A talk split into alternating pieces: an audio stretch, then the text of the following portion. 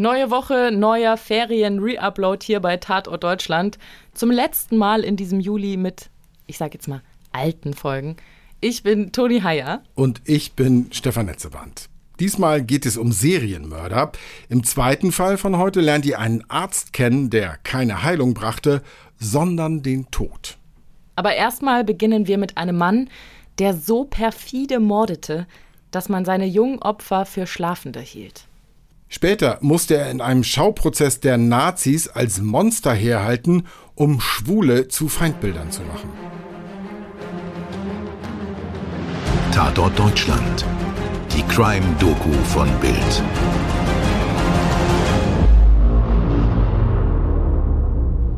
Hallo, liebe Zuhörerinnen und Zuhörer. Hier ist Tatort Deutschland, der tägliche True Crime Podcast von Bild.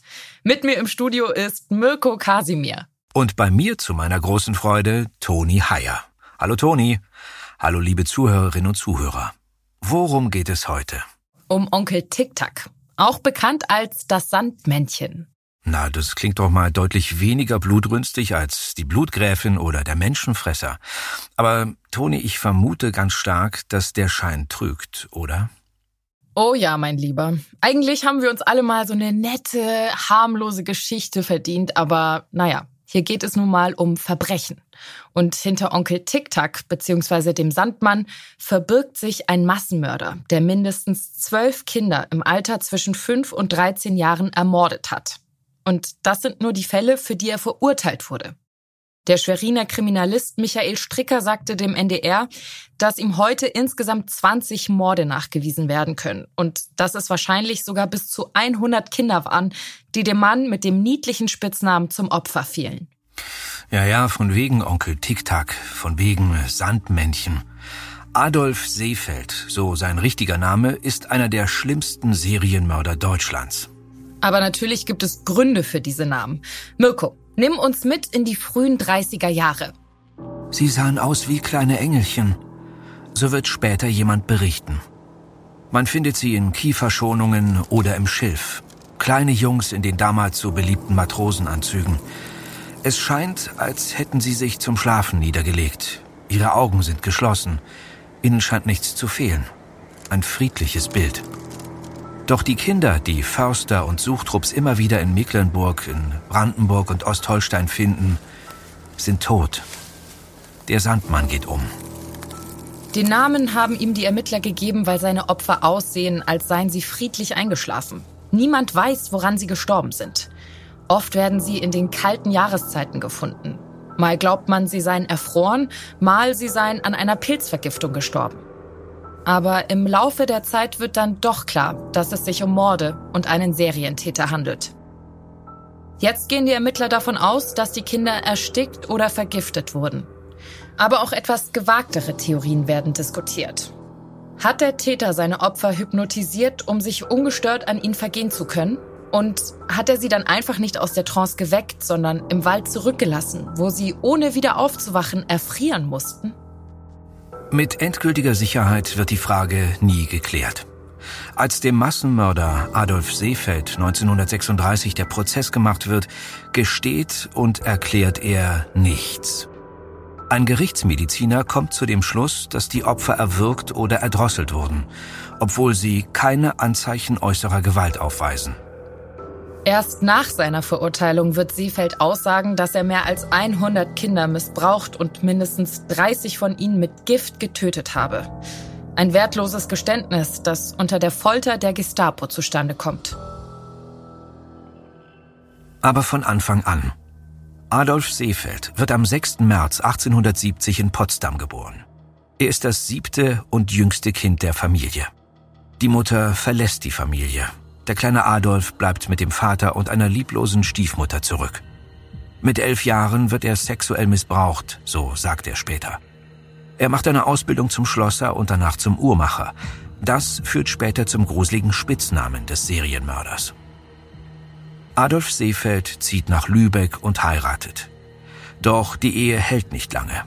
Er beginnt ein unstetes Wanderleben, zieht als reisender Uhrmacher durch Norddeutschland, lebt oft für lange Zeit im Wald und schafft es dennoch, eine gepflegte, gutbürgerliche Fassade aufrechtzuerhalten. Er macht in dieser Zeit Männerbekanntschaften, doch irgendwann vermutlich schon um die Jahrhundertwende rum, interessiert er sich nur noch für kleine Jungen. Es fällt ihm leicht, das Vertrauen von Kindern zu gewinnen. Seefeld ist unscheinbar. Fahndungsfotos aus den 30er Jahren zeigen einen freundlichen Mann mit grauem Hut und Rucksack. Wir haben wahrscheinlich auch so einen Dackelblick, oder? Also man kann sich ganz gut vorstellen, wie harmlos er ausgesehen haben muss, wenn er lächelte. Ja, vermutlich war das so. Der nette Onkel Tic-Tac, so nennen ihn die Kinder und gehen mit ihm, wenn er ihnen Geschenke verspricht oder sie einlädt, gemeinsam Tiere im Wald zu beobachten. Im Wald vergeht er sich dann an ihnen. Man weiß nicht, wie viele Jungs ihm zwischen 1898 und den frühen 30ern zum Opfer fallen und auch nicht, wie viele er tötet. Er wird mehrmals erwischt und kommt wegen Sittlichkeitsdelikten an Jungen, so heißt das damals, ins Gefängnis, verbringt auch eine Zeit in der Psychiatrie Insgesamt 23 Jahre sitzt er ein. Doch es dauert lange, bis jemand erkennt, dass Onkel Tic-Tac auch der Sandmann ist. Wir sind jetzt in den Kriminalakten ab 1935. Jetzt nehmen die Ermittlungen Fahrt auf. Innerhalb kurzer Zeit verschwinden in der Gegend zwischen Rostock und Schwerin drei Jungen und können nur noch tot wiedergefunden werden. Alle drei tragen Matrosenanzüge. Alle drei liegen in Kiefernschonungen, wie kleine Engelchen, als würden sie schlafen. Die Ermittler nehmen Kontakt zu ihren Kollegen in Berlin auf und schnell stellt sich heraus, dass es dort in letzter Zeit einige ähnliche Fälle gegeben hat. Ein intensives Aktenstudium fördert weitere Vorfälle in Mecklenburg, Brandenburg und Ostholstein zutage. Die meisten sind als Unfall deklariert. Doch der Groschen ist gefallen. Von nun an jagen die Ermittler einen Serienmörder. Anfangs scheint es keine Hinweise zu geben. Nicht einmal ein Motiv ist klar. Man vermutet einen sexuellen Hintergrund, doch es gibt keine Anzeichen für Missbrauch. Und trotzdem kann die Polizei einen schnellen Erfolg vorweisen. Schon im März 1935 wird ein Verdächtiger festgenommen, ein 40-jähriger Handelsreisender, der in der Nähe einiger Tatorte gesehen wurde. Aber er ist der Falsche.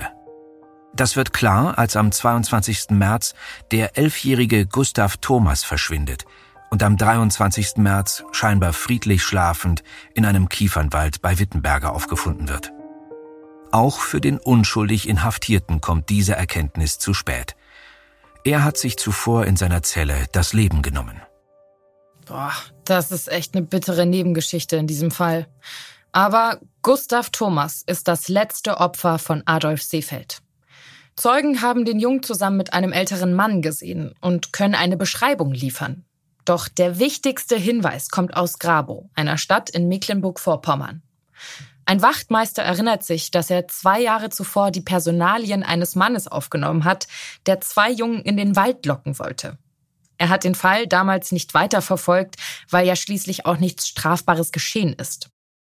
Aber endlich hat die Polizei einen Namen. Adolf Seefeld und Fotos, die nach früheren Verhaftungen aufgenommen wurden. Fahndungsaufrufe werden in der ganzen Gegend verbreitet. Am 3. April wird Seefeld in einer Dorfkneipe in Wutzetz im Havelland festgenommen. Vermutlich mehr als 35 Jahre nach seinen ersten Taten und nach mindestens einem Dutzend, möglicherweise bis zu 100 Morden. Der Prozess beginnt im Jahr 1936. Es wird ein Indizienprozess, denn Seefeld selbst verweigert die Aussage. Doch die Indizien reichen aus.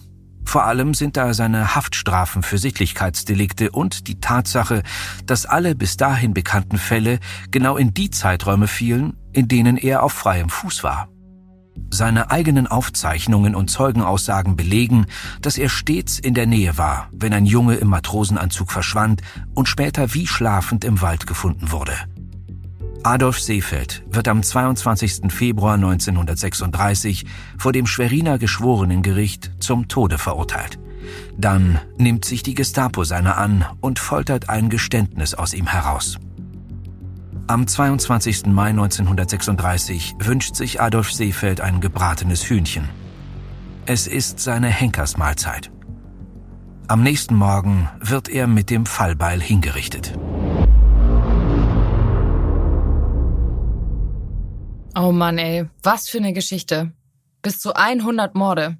Überleg dir mal, so viele Eltern, die sich voller Angst gefragt haben, wo ihr Junge bleibt und die dann die schreckliche Gewissheit ertragen mussten, dass er nie wieder nach Hause kommen wird. Selbst wenn es zwölf Morde waren. Ich sage hier ganz bewusst nicht nur zwölf Morde. Was für ein Grauen. Ja, und besonders verstörend finde ich die harmlos klingenden Bezeichnungen im Zusammenhang mit diesem Fall. Onkel Tic-Tac, Sandmann, Engelchen. Mit dem Wissen, was da passiert ist, hat das für mich die Anmutung von Kinderliedern in einem Horrorfilm. Das ist einfach nur grausam. Voll. Absolut. Da möchte man eigentlich gar nicht drüber nachdenken, dass diese, ich sag jetzt mal, unschuldigen Begriffe so etwas Böses hinter sich stehen haben. Ja, eine wirkliche Horrorgeschichte.